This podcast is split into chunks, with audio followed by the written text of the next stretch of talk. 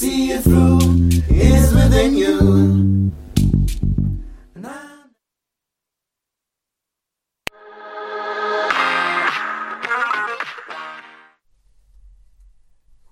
Les scènes de musique alternative du Québec lancent leur campagne de promotion qui vise à soutenir les salles de spectacles indépendants en vous proposant une programmation estivale diversifiée et électrisante avec des noms tels que Fred Fortin, Sonny Duval, Mara Tremblay, Bon Enfant et bien d'autres. Encouragez vos artistes préférés et venez vibrer à nouveau au rythme de leur musique tout en supportant la relance de toute une industrie et ce, en toute sécurité. Consultez notre calendrier de programmation sur le site www.branchez-vous sur les smack.ca et restez à l'affût de tous les événements présentés par nos salles jusqu'à la fin décembre. Branchez-vous sur les SMAC dès maintenant. La saison théâtrale 21-22 d'Espace Libre est lancée. Huit propositions artistiques, un spectacle déambulatoire dans les rues du Centre-Sud, sept spectacles en salle et plusieurs spectacles offerts en web diffusion. Théâtre en extérieur, comédie, drame historique, documentaire, drag king, cinéma d'art, performance, cirque et cabaret font écho aux titres qui résument la programmation. Rendre visible, rendre audible. Procurez-vous vos billets dès maintenant sur espacelibre.qc.ca.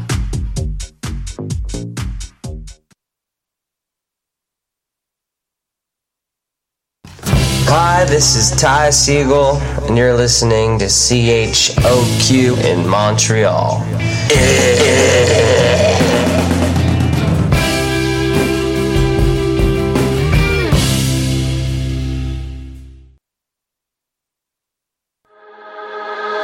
L'actualité avance vraiment vite.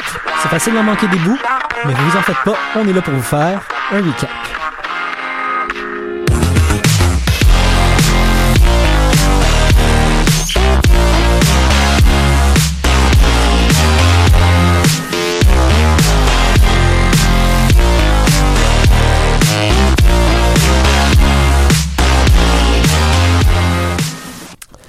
Bonjour à tous, bienvenue au recap du 22 novembre 2021. Je commence en posant une question à tout le monde. Nicolas, c'est lequel mon micro là? Oh, c'est le bon. Première journée en régie. c'est le numéro. Euh... J'avais ouvert le mauvais micro. On fait toutes des erreurs dans la vie. on a une émission assez remplie, super light. Euh, On parle de fusillade, d'inondation et politique, comme tout le monde les aime. J'ai avec moi Nicolas, Tim et Thomas. Ça va très très bien tout le monde. J'espère que vous allez aussi bien que moi. Est-ce que vous êtes prêts à vous lancer là-dedans? Toujours. Donc, euh, notre sujet le plus light d'aujourd'hui, l'update COVID. Oh boy, ouais. Ça peut être light. J'ai hâte de voir où ce que tu vas aller. Donc, d'abord, on voit une petite hausse des cas. 692 nouveaux cas aujourd'hui, 702, c'est notre moyenne quotidienne. La quatrième vague ressemble plus à un courant qu'à une vague. Pas trop fort comme courant, mais constant. J'ai comme l'impression que c'est devenu la grippe. Euh, Comme à chaque hiver, comme à chaque automne. Je sais pas si c'est. C'était pas la bonne comparaison à faire depuis le début de la pandémie, mais j'ai comme l'impression que c'est ça que ça va être le COVID, puis qu'on est dans la première saison euh, grippale plus COVID. Reste à voir, il se peut que ce soit une très bonne com- comparaison, surtout si ce que tous les experts nous disent que la COVID devienne endémique. C'est ce que je pense. C'est pour ça que je dis ça comme ça. Mhm. là. À la surprise d'absolument personne, toujours une majorité de cas chez les non-vaccinés. On compte deux décès supplémentaires aujourd'hui. Euh, on a un plateau des, hospi- des hospitalisations. Ça demeure à 200 au cours de la semaine. On est présentement à 204 autour de ces Ça fait chiffres-là. un petit bout qu'on est à ça à peu Mhm. près. Hein? Ça n'a pas descendu vraiment moi, en bas. moi, je me demandais, est-ce que ça va bien? Comme on a, on a des chiffres, mais on nous dit plus si ça va bas ou pas. Ça va pas mal. Ça va pas mal. C'est stable. Ça, je pense. ça va, Ok. ça Ça va fait un- assez bien pour Mhm. que le gouvernement donne de plus en plus de lousse. Comme le karaoké a rouvert il y a quelques jours, quelques semaines, je me rappelle Oh yeah. plus. là, J'ai pas trop, j'ai pas trop suivi euh, les, euh, les ouvertures passé. de bar. Ouais, non, ouais, fait 15 euh, novembre. 15 novembre, c'est ça. On a 46 personnes aux soins intensifs. C'est plus ça qu'il faut suivre. Ouais, les non, ça, 40 hospitalisations et soins 46 intensifs. personnes aux soins intensifs. La dernière fois que j'avais suivi ça plus sérieusement, c'était quasiment le double. Exactement. Et Donc- c'était bon le double avant. C'est ça. Bon. Donc, euh, 46, ça c'est bien. Ça c'est bien. Ça c'est bien la preuve que le vaccin ne fonctionne pas trop mal. On en est à environ 13,7 millions de doses parlant de vaccins aux Québécois. 79% des Québécois ont reçu au moins une dose de vaccin et 77,7% ont leurs deux doses. Depuis aujourd'hui d'ailleurs, les personnes de 70 ans et plus peuvent prendre rendez-vous pour une dose de rappel. Ça, c'est bien. Très bien. Pour les gens qui le sentent, qui les... si vous avez 70 ans, vous écoutez une, émission de radio de l'UCAM faite par des étudiants Chapeau à vous. et que vous le saviez pas, vous avez l'occasion de sortir et vous demandez une dose de rappel. Et là, la grosse nouvelle de la, du update COVID, c'est l'annonce de la vaccination imminente des 5 à 11 ans. Ça, ça va faire toute la différence, je pense, dans la suite des choses. Um, parce que ça, ça a été annoncé vendredi par Santé Canada. Le Mhm. vaccin Pfizer a été approuvé, si j'ai bien compris. C'est ça, ouais. Donc, euh, là, les campagnes de vaccination pour les enfants dans les écoles primaires, ça va, ça va aider beaucoup, beaucoup, beaucoup, beaucoup. Je pense. Parce que même si les parents sont vaccinés, si le virus circule dans les écoles, ça va pas bien mieux. Absolument. Ça va être très probable. Seul, c'est sur quoi Legault est en train de miser. Monsieur Legault est en train de miser toutes ses œufs en ce moment. Essayer de se débarrasser de l'état d'urgence une fois qu'on a vacciné nos 5 à 11 ans, qui sont souvent un des plus gros vecteurs de transmission parce que ils sont souvent asymptomatiques. Souvent symptomatique, euh, la transmission de microbes chez les Mhm. enfants, c'est connu et reconnu et pas vraiment. Ouais, euh, mais c'est si bon manger de la boîte. Ah, c'est pas, c'est pas manger de la boîte le problème, c'est donner ta boîte à un ami sans t'assurer que t'as pas déjà touché à cette boîte. C'est ça le truc. Il faut désinfecter sa boîte. là. Absolument. mais effectivement, ouais. Covid, ouais, Désinfecter la boîte, ouais. Bien dit ça, Thomas. si vous avez 5 à 11 ans et que vous êtes en train d'écouter une émission de radio faite par des étudiants de l'UQAM, Euh, non, non, fermez le désinfectez lien. votre- Fermez le lien. Fermez le lien, mais désinfectez votre boîte avant. on, on veut pas, on veut pas. euh, Ah, ça fait 6 minutes qu'on est déjà en train de parler Aujourd'hui, c'est pas de boîte. 7 à 77, c'est de 5 à 70. Absolument. On rentre fort et parlant de rentrer fort, euh, notre premier gros sujet de la semaine, les inondations en Colombie-Britannique. Ouais, ouais, là, on.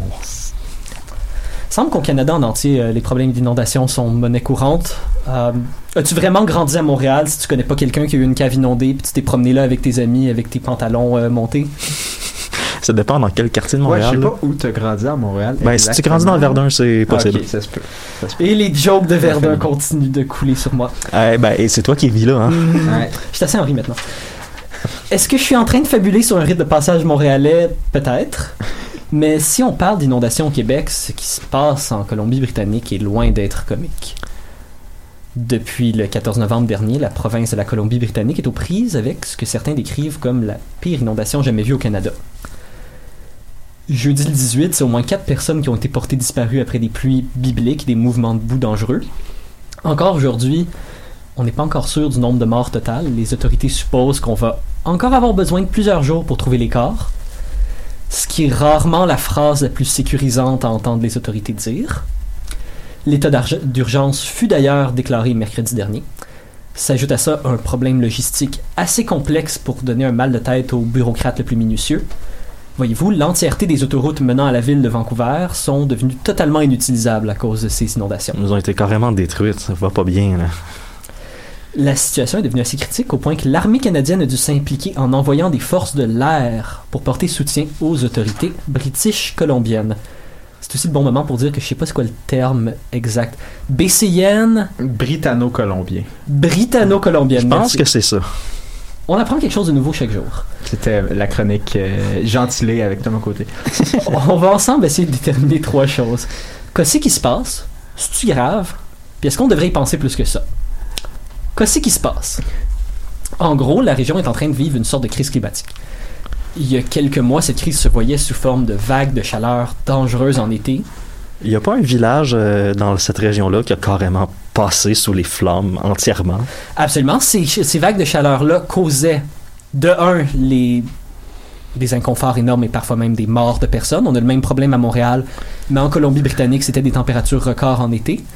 Et des feux de forêt qui ont entièrement rasé un village, mais qui ont aussi été un problème constant de la Colombie-Britannique depuis une couple d'années. Et cet automne, on a droit à des vagues torrentielles de pluie, ou en fait des vagues torrentielles d'inondation. Anthony Farnell, le météorologiste en chef de Global News, a décrit la situation comme extrêmement inhabituelle. Depuis la mi-septembre, il y a eu trois fois plus de pluie dans la région qu'à l'habitude. Cette pluie-là n'a pas arrêté jusqu'à aujourd'hui. Dans une des journées les plus mouillées, le, dis- le district d'Ope a rapporté plus de 174 mm de pluie. Oh! OK. Ces inondations-là ont forcé plusieurs habitants de la région à devoir être totalement évacués. C'est plein de villes de la région qui sont affectées de manière lourde. Notez que pour la plupart des experts sont d'accord pour dire que ce genre de météo-là n'est jamais arrivé comme ça au Canada. Ce qui se passe dans le fond, c'est que des gens sont pris dans leur maison, peuvent pas sortir. Je sais pas si vous savez, mais aussi quand tu es pris dans une inonda- inondation, ton stock de bouffe est limité. On peut souvent pas boire de l'eau, l'eau devient stagnante autour de nous. Ouais, non, c'est critique. Là. Si t'as besoin d'aide, vraiment. Mais là, notre deuxième question, c'est-tu grave ça? Oui. Euh, poser la question, c'est répondre. Là. Comme ils disent en BC, ouais. Je sais pas si. Ils doivent dire oui en anglais BC. Tout d'abord, dans un sens plus large, il faudrait s'inquiéter du fait que les changements climatiques sont devenus si larges que la vie de certaines personnes est constamment mise en danger dans la région la Colombie-Britannique. Mais supposons que l'écologie, c'est pas la priorité de la discussion. C'est-tu encore grave? Ben, Colin, oui. Parce que des inondations dangereuses de cette nature, c'est pas juste un symptôme un peu inconfortable de la fin du monde. C'est aussi une problématique immédiate qui met, de un, plusieurs vies canadiennes en danger, et aussi, comme j'ai mentionné plus tôt, un énorme problème logistique à court, moyen, long terme. Pour- Ah, les gens de cette région-là, s'ils espéraient un, un rebond économique euh, après le- la crise du COVID, euh, ben, guess what? Non! Mieux que je peux faire, c'est des pluies divines. Ouais, c'est ça. Ça va bien. Yeah. Pour, pour les vies en danger, est-ce que j'ai j'ai vraiment besoin de l'expliquer? Non. Non, non, non, je pense. Je, je pense qu'on on peut tout comprendre. pense- même, même si on n'a pas grandi à Verdun comme toi, je pense qu'on peut, je pense qu'on peut comprendre. Voter le meilleur, le 11e meilleur quartier au monde maintenant. Ah, c'est bien. Ah Mhm. ouais. Ok. 10 quartiers à battre. Vous allez l'avoir un jour. On espère. On va s'arrêter un peu plus sur les problèmes logistiques. Euh, les coulées de boue et les routes, routes inaccessibles, c'est grave. Vous vous rappelez quand j'ai dit qu'il fallait que les forces de l'air soient déplo- déployées? C'est pas pour flexer. C'est à cause de ces routes inaccessibles. Ça signifie qu'il faut énormément plus de coordination et de moyens pour s'assurer que l'aide des soldats soit maximisée, que les civils soient sortis. Ça prend énormément plus de ressources aussi pour juste transporter des choses. Exactement. C'est tu peux pas vraiment juste amener ta Jeep et dire à quelqu'un Ah ouais, grimpe, on a fini. Non. Un deuxième problème de logistique, c'est les fermes canadiennes de la Colombie-Britannique. Avec ces problèmes de route et ces champs inondés, il sera impossible pour les fermes animalières de la région de prendre soin de leurs animaux et livrer des produits. Ça, ça signifie qu'on va probablement devoir faire face à une pénurie temporaire de produits animaux dans la région. Qui dit pénurie, dit augmentation de prix. Augmentation de prix, c'est Qui était déjà en cours en plus. Qui, Ouais, d'ailleurs, pour les gens de la Colombie-Britannique, euh, sont, sont- comme une maison, ça coûte 730 000 pièces en moyenne. Je pense que des, ces augmentations de prix, c'est pas nécessairement l'affaire dont ils ont besoin le plus en ce moment. Mhm. Quoiqu'ils sont peut-être un peu plus habitués que, nous autres. Ah. Mais en même temps, tu peux pas t'habituer non plus à ce que ta maison soit inondée. Là. Je pense que c'est Non, je c'est pense ça. que c'est normal. Mais c'est ça, je regardais, puis il y a déjà, tu sais, les, les épiceries manquent, manquent déjà d'à peu près toutes. Euh, puis l'essence est déjà rationnée. Fait que, ouais, ça va, ça, ça va mal. Au-delà de juste comme avoir de l'eau littéralement dans la cave, euh, ça va mal absolument. pour le reste. Pour ce qui devrait fonctionner, là, ça, ça, ça se passe pas. là. Puis là, notre dernière question, on devrait-tu y penser plus que ça? Ouais, probablement. En général, ce genre de situation-là n'arrive pas énormément souvent. Mais avec le dérèglement climatique, ce genre de problématique météo va sans aucun doute être un problème de plus en plus récurrent pour le Canada. Ben, si seulement ils timaient les vagues de chaleur avec les inondations. Si seulement ça arrivait au même moment, genre, tu donnes une semaine au On mois a réglé la crise genre, climatique! Puis Ça serait bien. Ça. Ouais, ça. Ben, quoique la chaleur puis de l'eau stagnante plus de pathologies.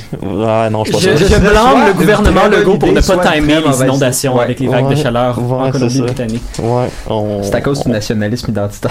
exact. Oh, L'urgence climatique, c'est pas Mais juste non, des, coups non, de, des coups de chaleur, c'est des dégâts majeurs à l'infrastructure constant. En tant que population, ça vaut la peine qu'on reste conscient de ces dérèglements-là. Si cette année c'est la Colombie-Britannique, ce serait quelle région dans une couple d'années qui vivra une inondation catastrophique? Est-ce que c'est réaliste de s'attendre à ce que le gouvernement ne fasse qu'accepter la fatalité de ces inondations, puis que celles-ci deviennent monnaie courante comme l'hiver ou le trafic 40 Ben, en même temps, est-ce qu'il peut la- faire quelque chose Ben, d'autre que l'accepter? sais, S'il est capable Ouais, d'éviter les inondations, qu'il le fasse euh, au PC, comme on dit, Ouais. euh, ou au BC dans ce cas-là. Mais, euh, mais honnêtement, s'il était capable, de, je pense que s'il était capable de, Mhm. d'empêcher ou pas des inondations, ben, premièrement, ça ferait de lui, ça Ah. ferait de lui un gouvernement om- euh, omnipotent, super, super puissant. Mais, euh, mais surtout, je pense qu'il, je pense qu'il le ferait. là. Non, c'est ça, rendu là, c'est pas une question de pouvoir, c'est une question de t'as-tu vraiment le choix? Non, donc c'est quoi ta deuxième étape? Là, on parle quoi? De relocaliser des gens? De. Je sais pas. C'est- très, très, un- très complexe. La dernière chose à se souvenir de ce problème-là, c'est que c'est un problème en plusieurs temps. À court terme, c'est des gens en danger des relocalisations. À moyen terme, c'est des problèmes d'infrastructure. Et à long terme, c'est une crise climatique mondiale qui est aussi présente au Canada, même si on aime l'oublier. Pas tous les problèmes ont des solutions faciles. On n'a pas toute une clé d'or pour régler les problèmes. Par contre, il existe une chanson de Bleu Nuit excellente qui s'appelle Clé d'or, et on vous laisse avec ça pour la première pause.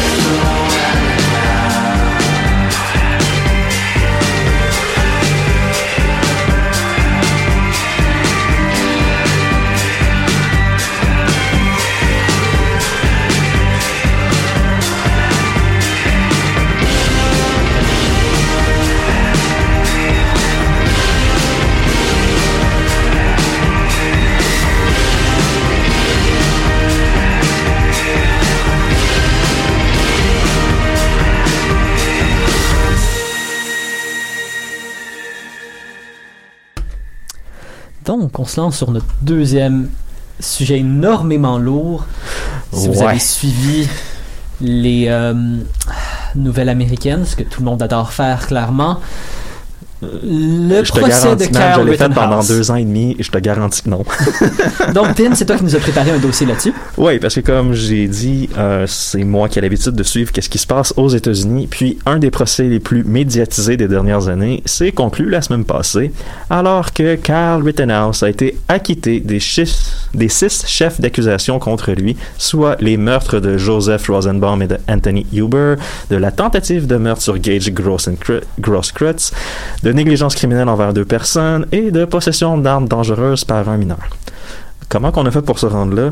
Bien, faut retourner à la fin du mois d'août 2020, où il y a eu des manifestations à Kenosha, dans le Wisconsin, contre la brutalité policière, parce que Jacob Blake, un Afro-Américain, s'est fait tirer dessus dans la police dans une situation un petit peu euh, controversée. Trois mois Un petit après, un petit peu, Un petit peu. trois mois après la mort de George Floyd. Jacob Pendant- Blake qui est pas mort, par contre. Non, Jacob Blake est pas mort, resté paralysé par contre? Ouais, ouais, ce qui est Ce qui est pas, pas, c'est pas pas- particulièrement mieux à toute fin pratique. Non, mais- c'est ça, exactement. Puis, euh, on dit- disons que c'est le dernier, c'était le dernier événement en ligne d'un été qui a été particulièrement houleux pour les tensions euh, raciales aux États-Unis. Donc, euh, ouais, les- disons que les manifestations à Kenosha, ça brassait pas mal. Et Rittenhouse, qui avait 17 ans à ce moment-là, il s'est rendu à Kenosha, qui est à environ 30 km de son domicile, même si on dit qu'il a changé d'État. La frontière est tellement proche. euh, je parcours moins à peu près le même nombre de kilomètres pour juste aller sur la rive sud pour travailler. Ça vous donne une idée. Là.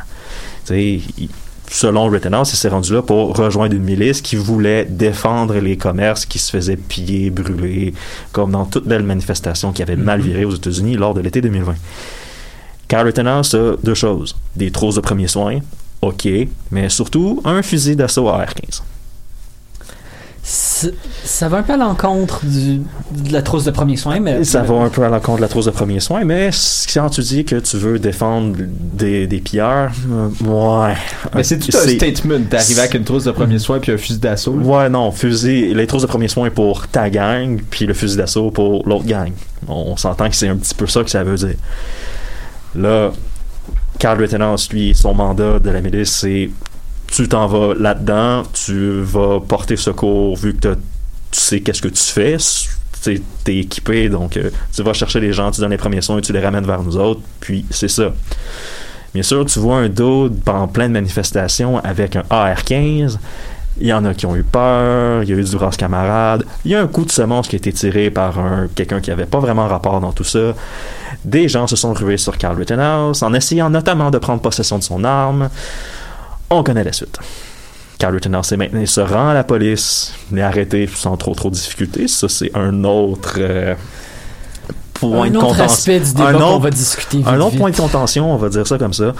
Et il s'ensuit ensuite un procès qui a eu lieu il y a quelques semaines, qui est tourné, on va dire, au ridicule. Je vais donner deux choses en partant. On admet entre autres que Rittenhouse avait une arme légale, parce que oui, un des chefs d'accusation, c'est que, que Carl Rittenhouse avait une arme, non seulement il était mineur, mais c'est parce qu'il avait une arme illégale. Parce qu'il avait qu'est-ce qu'on appelle un short barrel rifle, c'est-à-dire que son AR-15 était trop court, trop compact, il pouvait le cacher facilement.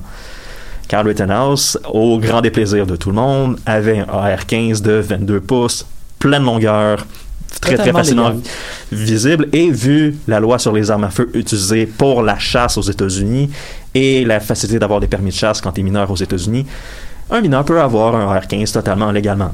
Légalement. Ça, ça veut dire que la prosécution, les gens qui sont payés énormément plus cher que la plupart d'entre nous pour faire des recherches efficaces sur ce qui est un crime ou non, ont pas fait le 40 minutes de recherche nécessaire. On va juste pas pris un tape à mesurer pour mesurer est-ce que l'arme est plus courte que je pense c'est 18 ou 16 pouces le, le, le, ba- le- le baril de l'arme. Mhm.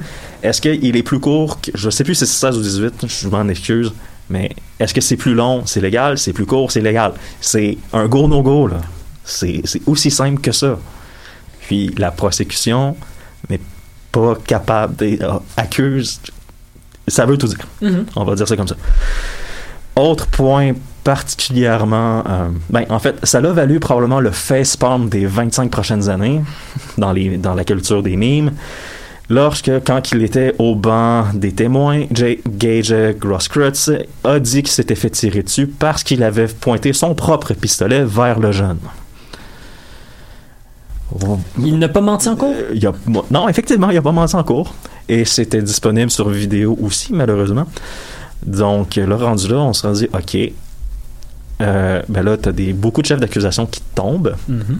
Il arrive quoi? Qu'est-ce que les procureurs ont fait? Eh bien, un des arguments des procureurs, ça c'est très intéressant, les procureurs ont essayé d'utiliser Call of Duty comme exemple Ah, Ouais.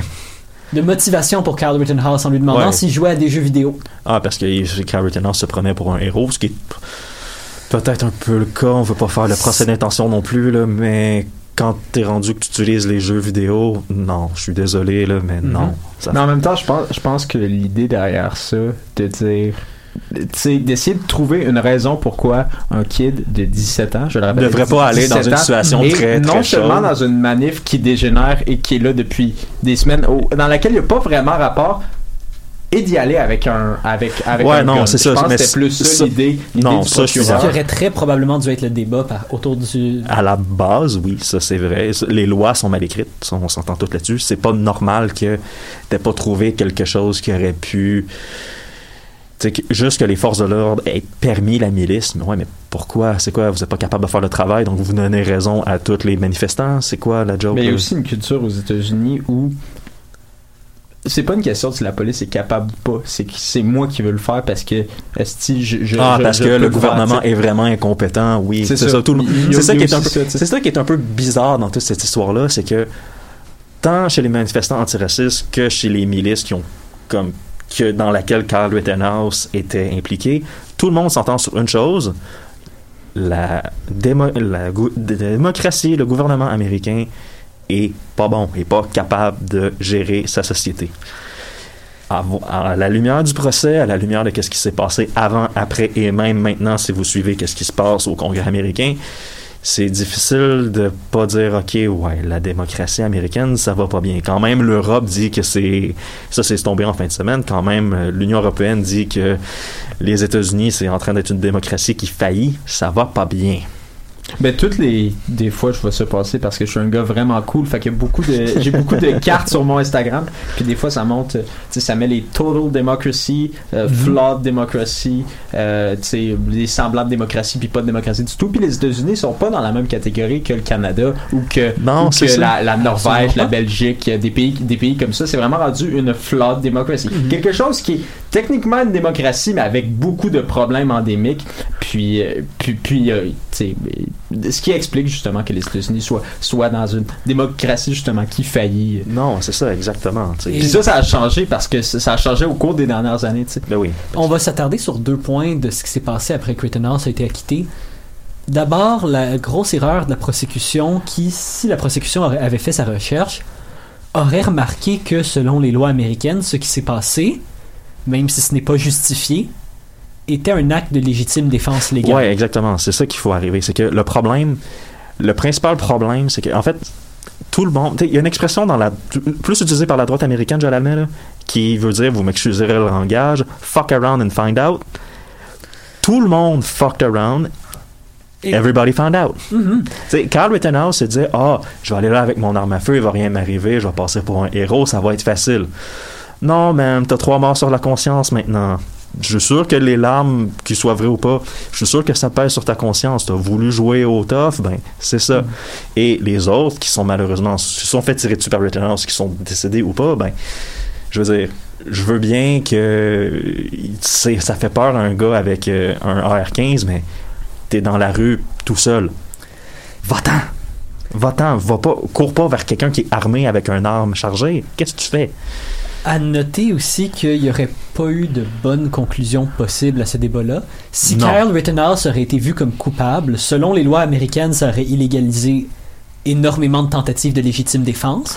Oui. Cependant, le fait que Kyle Rittenhouse a été acquitté Mais va là, il y a ça. très probablement là, ça lég- radicaliser. Là, ça légitime plein de d'autres Non, ça va, légitime- la ça va radicaliser très probablement une couple de jeunes qui vont avoir Ben, les en fait, mêmes idées. je pense que c'est plus ça, c'est ça qui arrive, c'est que ça légitimise pas, ça rend pas légal. Ça encourage. Il y a une Mhm. grosse, grosse, grosse différence. Tu sais, si demain matin, des jeunes ou même des adultes euh, qui décident que, ah, moi, quand il y a des manifs, euh, je suis aller me pointer là avec mon gun, puis je vais aller leur faire peur. De toute façon, je vais être protégé s'il m'arrive de quoi. Rittenhouse a été acquitté. Non, non, non, non, non, non. là. Attends un peu, là. C'est pas parce que Rittenhouse, Ouais, mais ça fait- va en encourager assez. ça va en je- encourager, ça va créer plein d'autres situations. surtout que un, un des, un des concepts fondamentaux, autant dans le droit américain que dans le droit canadien, dans à peu près euh, les droits, mettons, occidentaux, c'est le, le concept de jurisprudence puis, et de précédent, tu sais. Puis, quand, quand on a une situation dans laquelle on sait pas comment, tu sais, mettons un juge ou un Non, jury, ça. sait pas comment, il va se référer à d'autres, à d'autres cas de figure. Puis, malheureusement, C'est malheureusement le cas de malheureusement, ça, ça, ça, ça en Non, ça va être un honte, cas de figure. Fait que là, ça va être très difficile. Fait que là, c'est sûr que. Ben, en fait, ça va être le cas de figure des deux côtés. Moi, je serais pas surpris qu'après ce jugement-là, on voit maintenant la gauche aussi être armée. D'une certaine façon, ils, ils ont plus le choix. Reste aussi. C'est aussi une erreur de la prosécution dans le sens où il aurait jamais dû être poursuivi pour un meurtre, ça aurait dû être pour un cas de reckless endangerment. Non, c'est non, les non. parents qui auraient dû être poursuivis aussi. Moi, je trouve que c'est un bold statement, ça, de, ça, de ta- Je Ben, dans le sens, la statement. prosécution, si la prosécution avait fait ses recherches, elle aurait jamais Ben, poursuivi je pense, pour un je pense meurtre. qu'elle a fait. Clairement En- pas. Si elle pense- ba- non, non, mais je pense qu'elle a fait un minimum de recherche, puis surtout dans un contexte. Elle a fait un minimum de recherche, mais elle a aussi accusé quelqu'un pour Non, mais si tu dis- marquer des points politiques. Non, mais si tu tires quelqu'un, il y a, y a raison de d'envisager l'homicide, tu sais. Il y a raison de l'envisager, mais quand t'es un avocat du procureur hyper entraîné, t'es supposé reconnaître un cas que tu peux perdre immédiatement. Ah, exact. Et le problème aussi, c'est que c'était un cas, de un, c'est un cas de radicalisation, mais aussi les parents dû être chargés. Quel parent laisse un enfant de 17 ans aller avec un fusil dans une ville qui brûle? Ouais. Mais c'est. Il reste aussi un petit débat qu'on va juste insérer un tout petit peu vite, parce qu'on va passer à un autre sujet. Si Non, Kyle- on va prendre du temps, là, mon sujet. Là, il, il si. Kyle Rittenhouse n'avait pas été blanc. Ah, moi, j'ai hmm, moi, j'ai la Ça, c'est quelque chose ça. qu'on peut pas répondre, par contre. Ben, j'ai j'ai l'impression qu'on essaye. Parce que si on prend juste le, le procès en soi, c'est un blanc qui tire sur des blancs. Absolument. J'ai l'impression qu'il y, a une cer- il y a une certaine partie de la population, puis, puis je la comprends, puis surtout à la lumière de. Il y en a beaucoup qui font le parallèle avec Trayvon Martin puis George Zimmerman. Non, qui est- ouais, mais c'est pas la même mais chose. C'est pas la même situation vraiment- Mais c'est vraiment pas la même Non, situation. ça, puis je pense que ça, la question raciale est pas, est pas particulièrement. C'est la trame dans- de fond, mais c'est pas ce qui devrait c'est être du c'est pas un exemple, tu sais, je voyais des, des comparaisons, c'était ah ouais ben Rittenhouse a été acquitté puis un gars noir est en prison à vie pour euh, possession de marijuana, tu sais. Euh, puis- C'est pas les mêmes cas, par contre. pas C'est les deux problèmes graves, mais Eh, mais exactement, tu sais, c'est puis le problème est plus dans les lois américaines qui font aucun qui, qui font aucun maudit bon Ouais, sens. aucun, Plus bon sens que- dans notre Plus, plus que dans nos valeurs euh, québécoises, hein, on s'entend. Ouais, ouais, mais tu sais, plus que, plus que dans un. Je, je pense que pour une fois, s'il y a bien quelque chose de peut-être un peu rafraîchissant, c'est que c'est pas vraiment, euh, selon moi, c'est pas vraiment l'élément racial qui a joué le, le- qui a joué le gros rôle dans, dans, dans ce procès-là. Puis je pense que. Ben, est-ce que ça a joué ça gros rôle, par contre, dans comment la police le traitait? Non, c'est ça, c'est plus ça. ouais, mais, mais, mais encore, c'est pas, c'est pas ça qui est particulièrement important, tu sais. Je, Non, je- mais ça- c'est- sûr que c'est des questions qu'on peut se poser. C'est tout, tu sais, encore, toutes les temps, pièces quand font le puzzle à un certain Quand point. t'as quelqu'un qui se rend, je pense que c'est un. Le problème, c'est que quand t'as quelqu'un qui se rend, y a pas, les policiers font pas nécessairement la même lecture. ben c'est ça. C'est plus là le problème. Puis j'ai l'impression que la réponse à tes questionnements, on va l'avoir malheureusement plus tôt que tard, vu que tout le monde se radicalise de plus en plus. Aussi une thé- Tabarouette! Tabarouette, Je veux pas c'est être. Fuck around, find out. C'est ça, c'est exactement ça qui à noter aussi dans les procès intéressants, euh, c'est un procès qui a été énormément médiatisé pendant d'ailleurs que le procès de Ghislaine Mas- Maxwell, qui commence bientôt, qui, Ouais. était, Ouh, c'est vrai. qui était connecté à Jeffrey Epstein, vous connaissez toute l'histoire, ce, projet, ce procès-là, pendant ce temps-là, a été nullement médiatisé. Ce qui est assez... Je vais pas faire plus de commentaires que ça, mais c'est quand même assez intéressant que ce procès qui implique énormément de gens de la classe la Ah, plus puissante. Ouais, mais tu sais, Il est pas c'était-. Jeffrey. C'était Jeffrey. Je, je pense, tu sais. Tu sais, c'est- c'était son adjointe administrative, Mhm. malheureusement. Euh, mais, tu sais, c'était Jeffrey le, le, le gros morceau. Je, je pense, je pense que c'est pour ça, C'était Jeffrey le plus gros morceau, mais là maintenant il serait, il serait à se demander où est-ce qu'il reste du corps de la baleine. Ouais, c'est si bien dit. Ouais, c'est sûr. Donc, euh, on va un tout petit peu déchauffer la question, euh, déchauffer les discussions, se calmer un petit peu. Il y a un nouveau candidat politique qui se présente à Marie-Victorin. On parle de Marie-Victorin beaucoup dans les médias. Thomas, tu as étudié Pierre Nantel un petit peu? Euh, oui, ben. Ouais, j'ai eu un cours au, cégep, c'était Pierre Nantel, l'homme et sa vie. Donc, ouais, j'ai vraiment étudié le personnage, je fais plusieurs travaux d'équipe. Non, non, mais Pierre Nantel, qui est quelqu'un que je connais bien, que je connais bien. Quelqu'un que je connais, pas personnellement, là, mais qui était mon député euh, quand, dans mon jeune temps, quand j'habitais encore euh, à Longueuil, qui va se présenter pour le Parti québécois dans Marie-Victorin. Puis pourquoi on parle de Marie-Victorin? Euh, ah, Pourquoi un candidat dans, dans une circonscription, on s'en fout en fait. Euh, non, c'est que Marie-Victorin, c'est une élection partielle, parce Mhm. qu'on se souviendra, à moins que vous ayez été dans une grotte pour les deux derniers mois, Catherine Fournier a été élue mairesse de Longueuil. Et Catherine Fournier, on la connaissait pourquoi? Parce qu'elle était la députée indépendante et euh, anciennement la députée péquiste, maintenant euh, après la députée indépendante souverainiste, par contre, de, euh, de Marie-Victorin. Puis là, elle a gagné, donc elle cède sa place. Puis, ce qui va être intéressant avec la partielle dans Marie-Victorin, c'est que ça va être le premier euh, ça va être le premier test préélectoral euh, pour les élections d'automne 2022. Ça va comme Ouais, être un c'est espèce intéressant, d'amuse- ouais. ça va être une espèce d'amuse-gueule euh, pour ceux qui sont pas capables d'attendre jusque- jus- jusqu'en octobre prochain. Pour ceux qui aiment la boxe, une exhibition avant le combat. Ouais, ouais. Ouais, exact. La carte, Puis c'est une la carte préparatoire, ouais. c'est une circonscription qui est intéressante parce que c'est une circonscription qui, depuis 1985, était au PQ. Le PQ a gagné toutes les élections, même la dernière. Catherine Fournier était indépendante, mais elle s'est présentée avec le PQ euh, avant, de, avant de quitter le bateau. Euh, donc, ça va être intéressant de voir ce qui va se passer. Puis, la- ce qui va se passer avec ça, mais la- un des enjeux, c'est que la semaine passée, durant à peu près toute la semaine, on se demandait si Paul Saint-Pierre Plamondon allait se présenter ou non. Ben, y allait-tu se présenter, Calis? Ben, c'est J'arrête pas de lire des articles là-dessus. C'est-tu présenté? Non, c'est Pierre Nantel qui va se qui va se présenter, mais il y a eu beaucoup de il y a eu beaucoup de réflexions quant à pourquoi avant qu'il annonce que Ça doit être pour ça d'ailleurs que cette chronique s'appelle Pierre Nantel. Nantel. Ah ouais, voilà, voilà. Ouais. Euh, c'est concept. Hein? Oh. Euh, donc, euh, Paul Saint-Pierre Plamondon qui a refusé de se présenter euh, pour plusieurs raisons. La première, c'était qu'il disait qu'il habitait pas à Longueuil, donc qu'il connaissait pas nécessairement les les, euh, les, les enjeux. Ce qui est louable en même Oui, temps. C'est très louable. Ça, en bien. même temps. J'ai le goût de dire que c'est une des premières fois que je vois un politicien admettre que, ouais, je connais pas la région, j'ai pas le goût d'être un candidat poteau, même si c'est moi le chef. En même temps, c'est pas la première fois que ça aurait pas été la première fois qu'un chef se présente dans une circonscription random juste pour être élu. On peut penser à Jagmeet Singh qui, qui est un politicien de l'Ontario qui a grandi à, à Terre-Neuve et qui est maintenant député de Burnaby South. Ah Donc ouais, ça, en Colombie-Britannique. Euh, Ouais. Donc ça aurait pas été la première fois. Euh, Il y en a d'autres aussi qui se sont demandé à quel point Paul Saint-Pierre Plamondon aurait eu des chances ou pas. Euh, parce qu'en ce moment, les sondages dans Marie-Victorin, puis c'est ça qui est intéressant, avantage vraiment pas le PQ. Comme à peu près tous les sondages partout au Québec, ça avantage vraiment pas le PQ. Il y en a qui disent Ouais, Paul Saint-Pierre Plamondon voulait éviter, euh, voulait éviter euh, Une défaite. une À moins d'un à an. six mois, exactement. Puis, puis c'est ce qui, c'est ce qui, ça c'est une des autres raisons. gros. Absolument. Puis l'autre, c'était qu'il voulait. Puis celle-là, c'est peut-être celle qui, selon moi, me paraît peut-être la moins crédible. Mais en même temps, c'était. C'est raisonnable, mais me semble, ça me semble un peu moins crédible. C'était l'idée de Oh non, mais je veux continuer à aller à la rencontre des gens. Dans son espèce de tour des régions. Mmh. Surtout pour une perso- personnalité qui est pas très connue, parce que Paul Saint-Pierre Plamondon, il est pas très connu. La plupart du monde ne savent pas dans quel ordre est son nom de famille. Hmm. Euh, je, je- je comprends, c'est louable, mais en même temps, si Paul que Saint-Pierre Plamondon était un dessert, il serait du pudding au riz. Y a, Il a un l'air sweet, que vous pouvez sweet retenir de peu. cette émission-là, c'est cette phrase-là. Rittenhouse, oh, non, Ouais. retenez ça. Ok. Mais, Ouais. Un petit peu fade. Mais- mais Pas c'est- une texture En incroyable. c'est parce que j'ai un, j'ai un peu de difficulté avec.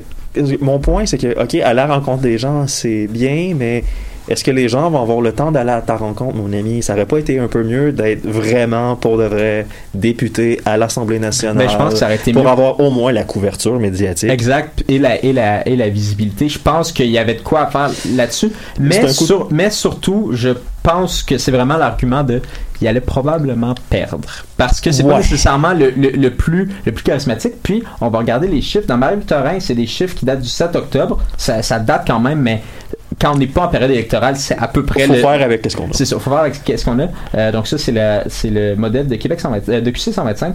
Donc, dans Marie-Victorin, la CAQ est à 41%, le Ouf. PQ à 21%, Québec solidaire 19% et le Parti libéral à 11%. Ce qui sont pas des chiffres qui sont très étonnants si on, si on comprend c'est quoi Marie-Victorin, parce que Marie-Victorin, en gros, c'est la partie ouest de l'arrondissement du Vieux-Longueuil, pas, de- pas du quartier du Vieux-Longueuil, mais de l'arrondissement du Vieux-Longueuil. Donc, c'est relativement pauvre. Ben, pauvre. Non, non, c'est pas pauvre, c'est moins... t'sais, Mettons le lower middle class, c'est Ouais. Relativement défavorisé. Euh, Il y a beaucoup il y a beaucoup de gens issus de l'immigration, mais pas, de- pas comme à Montréal, pas comme à Côte-des-Neiges, mais plus l'immigration euh, francophone. Donc, euh, d'Afrique francophone, on peut penser au Maroc, à l'Algérie. Donc, pas nécessairement des gens qui vont voter libéraux. Exactement. Le Parti libéral est, je pense, c'est comme la troisième élection de suite qui termine quatrième derrière Québec solidaire. Euh, donc c'est une drôle de dynamique. puis c'est justement, c'était un château fort péquiste euh, jusqu'à la la dernière élection. Puis un- il y a encore une grosse partie, une grande partie de la population qui est euh, qui est nationaliste. Là arrive Pierre Nantel, un, un choix particulier et pas particulier à la fois pour le pour le PQ. Particulier pourquoi? Parce que Pierre Nantel de euh, ben Pierre Nantel a été élu deux fois, en 2011 et en 2015, comme député du NPD. Euh, à la Chambre des communes. Donc, on le sait, le Au N- fédéral. Exactement, au fédéral. Donc, on le sait, le. NPD, c'est pas nécessairement euh, un parti très souverainiste. Euh, Euh, non, pas du. ben, en tout cas, avant peut-être un peu plus, maintenant clairement pas. Peut-être un jour, s'il est élu, on pourra savoir. Ben, c'est- le, Ah, ok. c'est le parti euh, d'Amir Attaran. Je vais juste. euh, c'est le parti qui a, qui a- Ouais. qui a fait l'apologie euh, d'Amir Attaran. C'est cela Donc, aussi. Je, je vais juste Ouais. laisser, je vais juste mettre ça. Je, je touche à rien après. Vous en faites ce que vous voulez. Euh, donc c'est ça. Pierre Nantel qui, est quand même connu à Longueuil parce qu'il était député justement pendant 8 ans de 2011 à 2019. Euh, qui, a fait une carrière aussi euh, à la radio, euh, qui, est quand même assez, connu et qui était relativement aimé aussi. Pierre Nantel, autre petite pépite drôle, politico drôle, c'est qu'en 2019, en fait, un peu avant l'élection de 2019, euh, Pierre Nantel avait été chassé du NPD parce qu'il avait trop d'affinités souverainistes. C'était donc ramassé chez les Verts. Puis ça avait fait que l'élection dans Longueuil était la plus surréelle de, des 338 euh, circonscriptions euh, fédérales parce que c'était Pierre Nantel, qui est un ancien NPD devenu vert, qui se présentait contre le candidat du NPD qui est Éric Ferland, qui était l'ancien chef du Parti vert du Québec, qui se présente pour le NPD. Il y a un meme de Spider-Man A- qui se avec, pointe, attends, attends, attends, c'est pas fini. Avec Régent Hébert, qui est un ancien ministre péquiste de la santé, qui s'est présenté pour le Parti libéral. Ah, Puis oui, c'est oui, finalement euh, Denis Trudel euh, du Bloc qui a euh, gagné. Donc, ce qui rendait, ce qui rendait cette sélection-là un peu, un peu surréel. Donc, c'est ce bonhomme-là, Pierre Nantel, qui va, euh, qui fait un peu un- justement un changement de cap et qui s'affirme manifestement comme souverainiste parce que le, le Parti québécois, euh, qu'on veut, veut pas, ça reste le parti le plus ouvertement et le Mhm. plus, euh, et le, sou- le parti souverainiste le plus fervent, disons, ou celui qui, celui, Celui qui, qui en a fait sa marque de commerce. c'est ça et qui continue à- avec des résultats disons mitigés à à, à, euh, à être le parti qui tient le plus euh, cet idéal-là. Donc, ça va être intéressant de voir ce qui se passe parce qu'en ce moment, euh, je le répète, la CAQ est à 41%, le PQ est à 21%. Euh, je pense que c'est une bonne chose pour le PQ de prendre quelqu'un qui est aussi connu, Mhm. aussi connu dans Longueuil. Reste à voir, ça va être qui les autres candidats. Pour la CAQ, je pense qu'il pourrait présenter n'importe qui puis il serait compétitif. S'il présente quelqu'un puis je doute pas qu'il qu'il doit avoir des bonnes candidatures à Longueuil parce que en ce moment, si t'es un petit peu opportuniste, tu vas te présenter pour la CAQ Ben, ouais, puis t'as des bonnes chances de l'avoir. Donc, On euh, voit aussi comment la CAQ a vraiment grugé dans les chiffres du Parti euh, québécois. Ah, Ouais, abs- la absolument. CAQ, les, pertes énormes du Parti québécois sont presque toutes allées à la CAQ. Oui, puis je, je pense pas que ça, je pense pas que ça va, en particulier dans, dans cette sur la rive sud, euh, qui est une région que je connais bien, je pense pas que ça va revenir nécessairement parce que la CAQ incarne un nationalisme qu'on n'a pas vu depuis Mhm. les années, euh, les années, les années Landry, tu sais, puis les années, les années Non, Bouchard. ça. En fait, euh, la CAQ est très, très, très nationaliste. Ils ont juste pas la souveraineté. Donc, pour les gens qui veulent pas avoir, qui veulent les gens qui veulent pas se mouiller les les gens qui, c'est ça, les gens qui veulent pas se mouiller, qui veulent avoir le beurre et l'argent du beurre, la CAQ, c'est parfait. Puis si je peux juste peut-être terminer là-dessus, euh, un chiffre qui est intéressant, c'est que si tu additionnes 21 plus 19, le PQ plus Québec solidaire, ça donne 40%, il serait à 1% de la CAQ.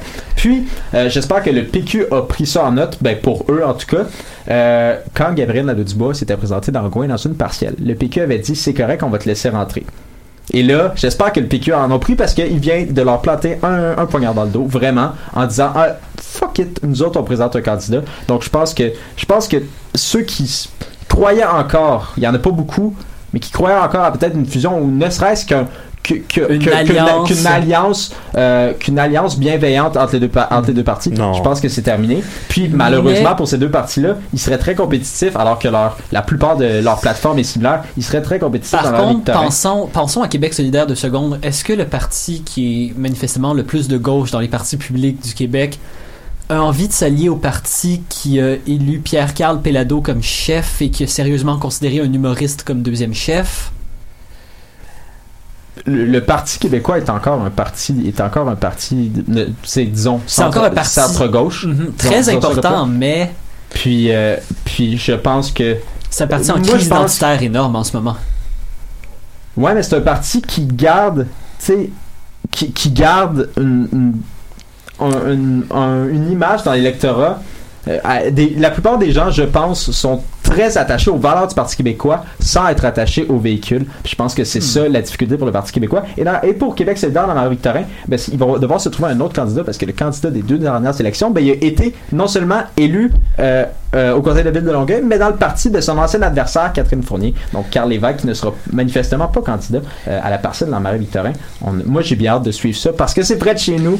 Euh, c'est un, c'est un, c'est un petit coin que j'aime, mais je pense que pour n'importe qui qui, qui, qui, qui est pas capable d'attendre jusqu'à l'an prochain pour. euh, qui est pas capable d'attendre la soirée électorale de l'an prochain, je pense que ça peut donner un bon indicatif de vers quoi on s'en va. Un bon aperçu. Ça va être très excitant à suivre. Les jeux politiques, on aime ça.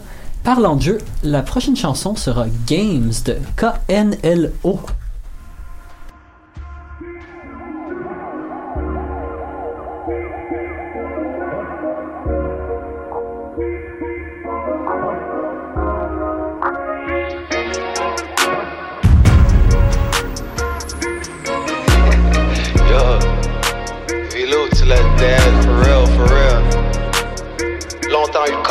Zéro, mon gars, 25 cents, fais ça depuis 15.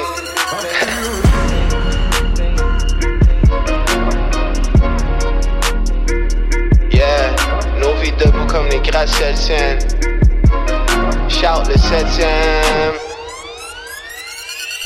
La vie de la rue est invitante. Le choix en deux finales every time. Soit en dedans, faire un somme ou l'adresse au complet, de sang. C'était rien qu'une aide décisive, une passe. Mais c'est par le fil comme un dent. Like lifestyle, tout mon perdant. Puis yo, je parlais pas seulement des paires dedans. Encore primate, quoi qu'avenant. Qu'est-ce que ça ferait pas pour un punani? On sort en ville, ça fait comme des pans. Ont même recyclé la mode des punks. On a starté en bas des pentes. Zéro août, c'est même pas une cop. Papa a bien joué à Kim dans un prince à New York. Welcome to America. C'est dans Catherine que je suis devenu grand. J'arrive à Montréal, je suis immigrant. On allait aux States, on disait qu'on était de la périphérie de la ville des Canadiens. Si c'est pas blague et sur d'où tu viens, ridons un peu ça atténue les crampes. Fruit d'une société brûlante. Normal que nos lingots les ébouillantes. High high sur les mélodies comme drunk. Sport à côté, c'est une bonne drogue. La sprint et même jogging. On fait des grands pas comme Kevin Garnett. Là, t'es la danse. C'était une prière, c'était un médicament. C'est pas la gosse ni la Californie, mais la qualité en fournie.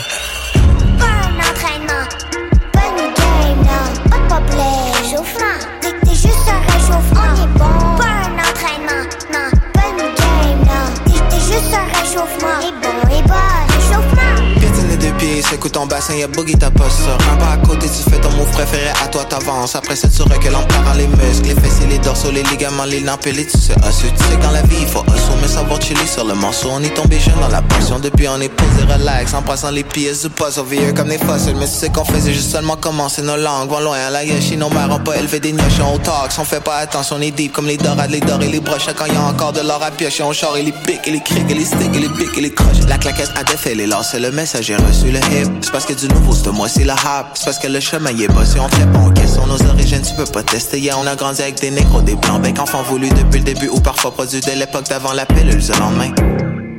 Pour esquiver les défis de la vie, le truc qu'il y en a pas. Tiens à la base, stimule être un boss, sans réel dans le de le besoin de vibe, un fond musical sans père que celui de la pof et de la boisson, colle à la station, la sirène en port. Et pour notre troisième bloc, c'est dur l'actualité. Des fois, on se pogne dans des discussions et on manque énormément de nouvelles. Ben, c'est ce qu'on vient de faire pendant 45 minutes. Tim fait très attention, t'es sur de la glace très mince en ce moment. Ben là, c'est vrai. on a choisi trois Mais sujets. heureusement, Nicolas nous a préparé un petit bloc Un, de un petit condensé d'informations. un petit condensé d'informations de nouvelles en rafale. Je te laisse y aller sans introduction. Parfait. Alors on commence avec une étude assez troublante euh, sur Facebook. En 2018, je ne sais pas si vous le saviez, mais 50% des messages vocaux échangés dans le monde sur Messenger provenaient du Cambodge, donc un pays d'Asie du Sud-Est. C'est vraiment, je pense, un de mes, un des meilleurs fun facts que j'ai entendu. Attends, quoi? Ok, c'est je quoi? Ils, ils, ils ont jamais utilisé la fonction texter, c'est parler, parler, parler, parler tout le Je temps. crois qu'ils connaissent C'était les premiers, probablement, parce qu'on s'entend en 2018, les messages vocaux. Euh, C'est ça, c'est. Ouais. Je pense pas que j'en ai utilisé en 2018. non, c'est ça. Ça fait pas super longtemps que c'est populaire. Mais en- pourquoi, en pourquoi le. Cambodge? Ah ah, tu vas voir. En 2020, Facebook lui-même avait tenté de savoir comment expliquer ce phénomène, sans réponse. Vous allez voir. Parce que sans réponse, euh, pas vraiment. Euh, C'était sans compter sur une femme, Frances Hogan, une ancienne employée de Facebook qui avait fait fuiter des documents à la rentrée 2021. C'était une, une lanceuse d'alerte en fait. Ouais, On a- on- vous en avez peut-être entendu parler. vaguement. En, le, le 12 novembre dernier, donc un article a été publié sur le média Rest of World, euh, qui s'est inspiré en fait des informations qu'elle avait divulguées pour dévoiler qu'en fait Facebook avait bel et bien trouvé un résultat à son enquête. Ah, il nous cache des choses Facebook. Bon, Quel Ah. était le résultat là? Ouais, c'est quoi le résultat, maudit? Ah! Eh c'est que au Cambodge, on parle le Khmer et le Khmer c'est un langage qui comporte 74 caractères. C'est l'alphabet le plus compliqué et le plus Ah, grand bah oui. au monde, Ah. d'où la difficulté de s'écrire. Ah, ben oui, Voilà. mais c'est ça. Dès que tu as l'option d'envoyer un message vocal, go! J'ai vu qu'il y avait des mots Ouais, qui avaient besoin de juste- 6 caractères, puis tu peux changer la forme, enfin, l'ordre. Ouais. tu- Impossible. Ok, c'est- Voilà. tout est logique, il n'y a rien de. Je m'attendais à une réponse beaucoup plus néfaste. C'est- Ouais, je suis c'est juste ça. intéressé là. Ça, ça, c'est juste bien. Pour une, Très bon. Ça paraît logique quand on sait que c'est compliqué de s'écrire. pour une fois qu'on peut vraiment parler de l'insolite pur et de rien de grave quand il s'agit de Facebook, là, on va le prendre. Ça fait plaisir. On change de sujet et je vous emmène à 400 km au-dessus de nos têtes. On va parler de la Station Spatiale Internationale. Lundi 15 novembre, la Russie a mené un tir de missile anti-satellite sur un de ses anciens satellites. Alors la conséquence la plus importante, elle s'est faite ressentir sur la Station Spatiale Internationale, qui a été menacée euh, pendant plusieurs heures en fait, puisqu'elle elle s'est retrouvée au cœur d'un nuage de débris. Et quand je vous parle d'un nuage de débris, je rigole vraiment pas. On comptait 1500 débris en plus dans l'espace, euh, rien qu'avec le tir donc de la Russie, avec certains débris qui avaient une taille inférieure à 1 mm. Alors 1 mm à 27 000 km heure, ça fait quand même quelque chose. Euh, ouais, non, c'est pas. Ouais, bon. la Russie, ça leur tentait pas d'envoyer un petit, une petite mise en demeure avant de juste lancer un missile comme ça. Juste nulle part On dans vous prévient. euh, Non, mais euh, en fait, parce que c'est ça le problème, c'est que c'est plus le fait que tu fais ça pendant que la station spatiale internationale est dans le coin. C'est ça. Tu sais, parce que si c'est juste de tirer un, missile, un, un satellite dans l'espace, les États-Unis l'ont fait, ils le font depuis 10 ans. C'est ça, je pense Donc que ça, Avec- c'est- Avec des AR-15. non, non, avec des, avec des missiles kids aussi. de 17 ans, là, ouais, en stage, là, au lieu de ont- des burgers. Donne pas des idées au gouvernement américain. Tu sais Ouais, pas non, c'est ça. Est-ce qu'ils ont mesuré la longueur du Non, missile et c'est ça, c'est c'est juste au moins de s'assurer qu'il n'y a pas de présence humaine et scientifique dans la région. L'espace est assez grand, je pense, pour éviter. Ouais, non, c'est ça. Un petit peu de patience peut-être, hein? Oui. Euh, en tout cas, peu importe euh, la taille euh, des débris, l'incident a forcé quand même les astronautes à se confiner dans les capsules Crew Dragon et Soyuz. Alors, rassurez-vous, hein, tout va bien. La Russie a réussi son coup diplomatique. Euh, les États-Unis ont réagi. Le secrétaire d'État américain Anthony Blinken euh, a affirmé que les débris accroissent le risque pour les astronautes à bord de la station spatiale. Bill Nelson, qui est l'administrateur de la NASA, s'est scandalisé, s'est dit scandalisé pardon, par cette action euh, qu'il juge irresponsable. La France s'est également prononcée sur le sujet puisque la ministre des Armées Florence Parly a qualifié la Russie de saccageur de l'espace. Rien que ça.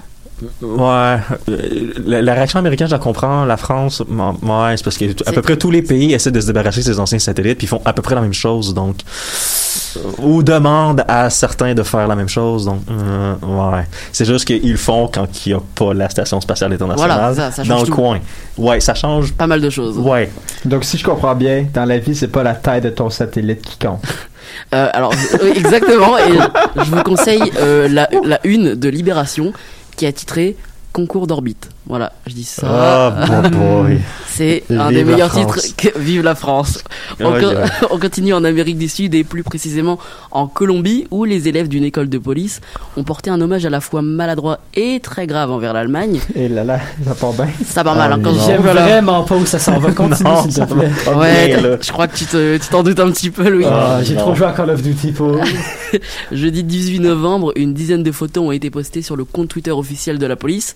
Sur ces photos, on voit des élèves déguisés en soldats SS en, Oh, en Asie. non. On retrouve aussi Come les on. couleurs rouge, jaune et noir du drapeau de l'Allemagne fédérale et aussi des ballons de la même couleur qui étaient présents dans la salle. Euh, ils sont allés jusqu'à reproduire, et là c'est vraiment pas drôle, des copies des armes euh, de l'armée nazie et un avion de la, Lu- de la Ah. Luftwaffe. Ah non, là, là, c'est ça. c'est- Ça allait trop loin quoi. Ouais, le- le- Vraiment. le- J'aurais choisi n'importe quel autre pays que l'Allemagne, comme ça au moins tu peux t'éviter ce genre d'erreur. là. Ouais. Ouais, c'est pas bien commode, hein, ça.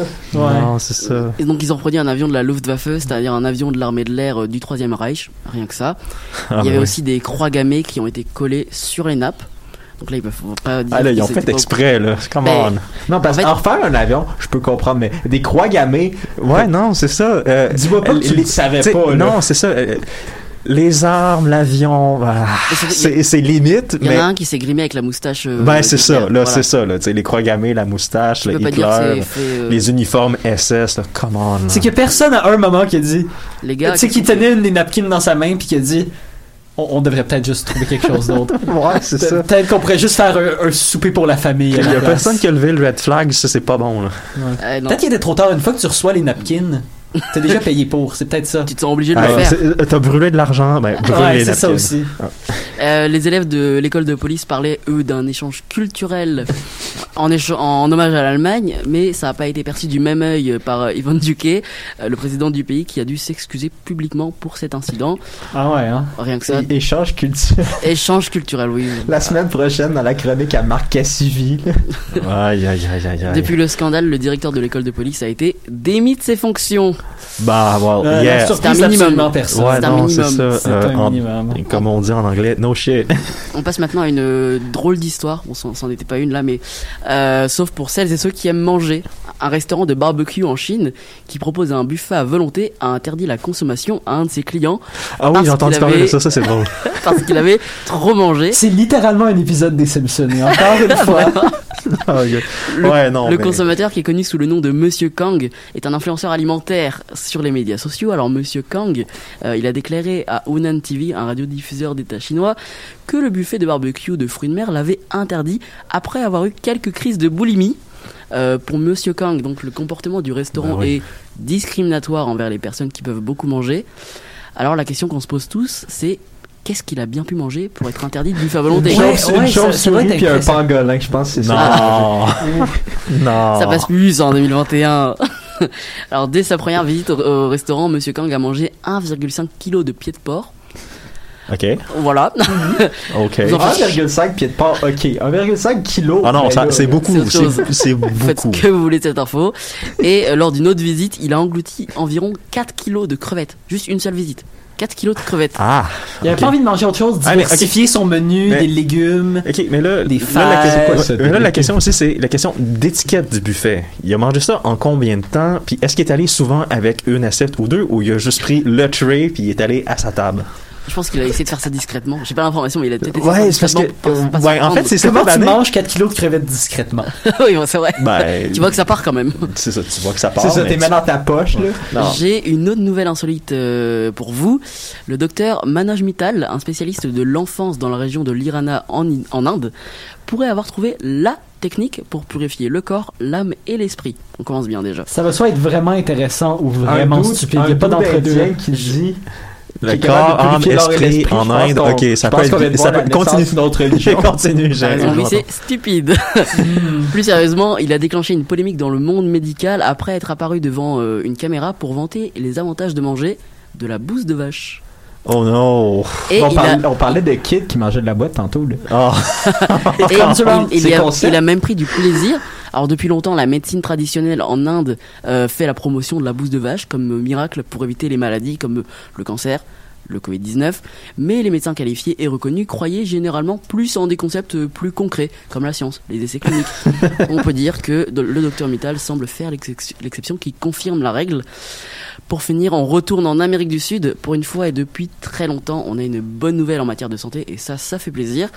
Euh, une femme de 31 ans, originaire d'Esperanza en Argentine, a guéri du VIH sans aucun traitement.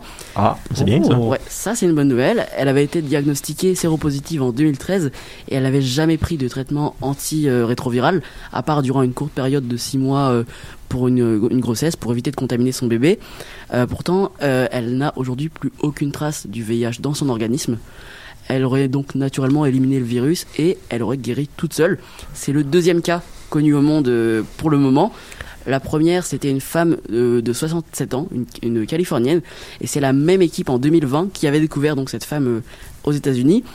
Pour l'instant, les spécialistes ne savent pas comment expliquer pourquoi les deux femmes ont su se rétablir du virus. Ça va être vraiment intéressant à suivre. Si avant la fin de l'année, on a une chronique sur le bataille contre le VIH, si ça continue ce genre d'histoire-là, ça va être hyper intéressant à suivre. Si les scientifiques sont capables de trouver On le pourquoi du comment, En espérant qu'il y ait une explication. C'est le genre de bonne nouvelle sur lequel j'aime conclure. Pour une fois à ouais, l'émission. on conclut sur une très bonne nouvelle. Sur de l'espoir, ça arrive pas souvent. Très peu souvent. On va se revoir la semaine prochaine, tout le monde ensemble. On se dit même heure, même poste, au recap. Ciao.